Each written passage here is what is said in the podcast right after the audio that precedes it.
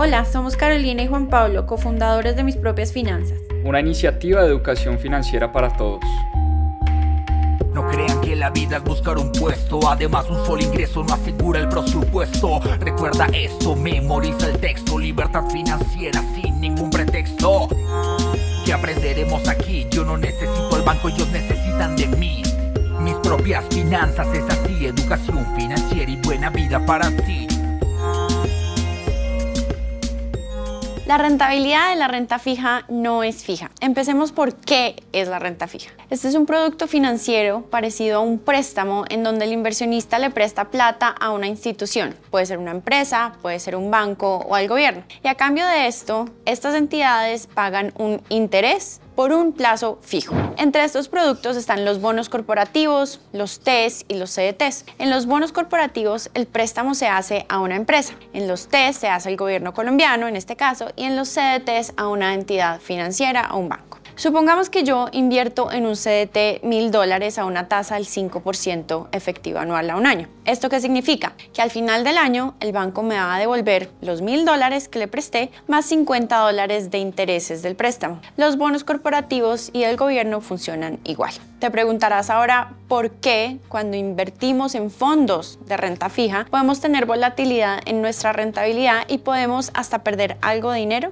Acá te explico por qué. Muchos creen que invertir en fondos de deuda es algo como invertir en un bono, un CDT, en donde sabes con anterioridad la rentabilidad que va a tener tu inversión y en donde el único riesgo que existe es que el gobierno, la compañía o el banco no puedan llegar a pagarte el interés pactado o devolverte el capital prestado. Ahora, cuando inviertes directamente en un bono o en un CDT y lo mantienes hasta su vencimiento, esto sí sucede. Pero cuando inviertes en fondos que invierten en renta fija, esto no es así. Los fondos que invierten en renta fija no compran los bonos para guardarlos hasta el vencimiento, sino que lo que hacen es tratar de aprovechar la valorización o esos cambios que puede tener en el mercado. Por si no sabías, los bonos se venden en el mercado secundario, como si fueran una acción, y su precio depende de varios factores. Entre estos hay factores como noticias relacionadas a la empresa o al gobierno que emitió el bono y por eso pueden tener fluctuaciones, así como lo hace una acción. Pero más allá de esto, hay un factor muy importante que afecta el precio de los bonos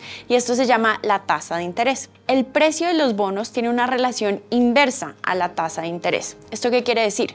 Cuando las tasas suben, el precio baja y cuando las tasas bajan, el precio sube. Veamos un ejemplo para que puedas entenderlo con mayor facilidad.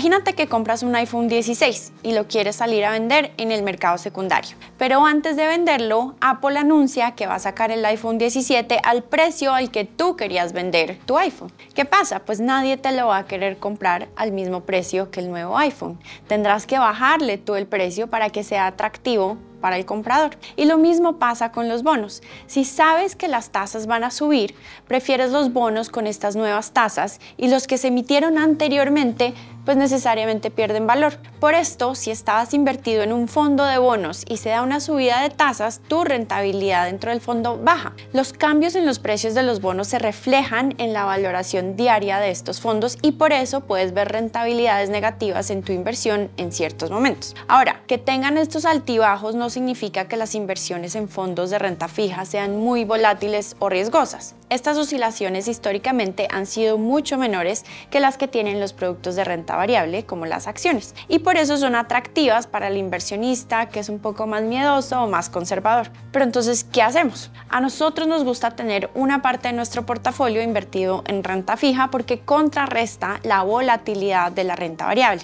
Además de ser menos riesgosa, tiene una descorrelación con la renta variable. Es un activo que tiene un comportamiento distinto al de la bolsa y por lo tanto puede constituir un refugio en mercados bajistas. Aunque en los últimos años no hemos visto este comportamiento en el 100% del tiempo, a lo largo de la historia ambos activos tienden a evolucionar de forma diferente. Aprende cómo funciona para que lo puedas incorporar dentro de tu portafolio diversificado que se ajuste a tus objetivos financieros. A seguir aprendiendo.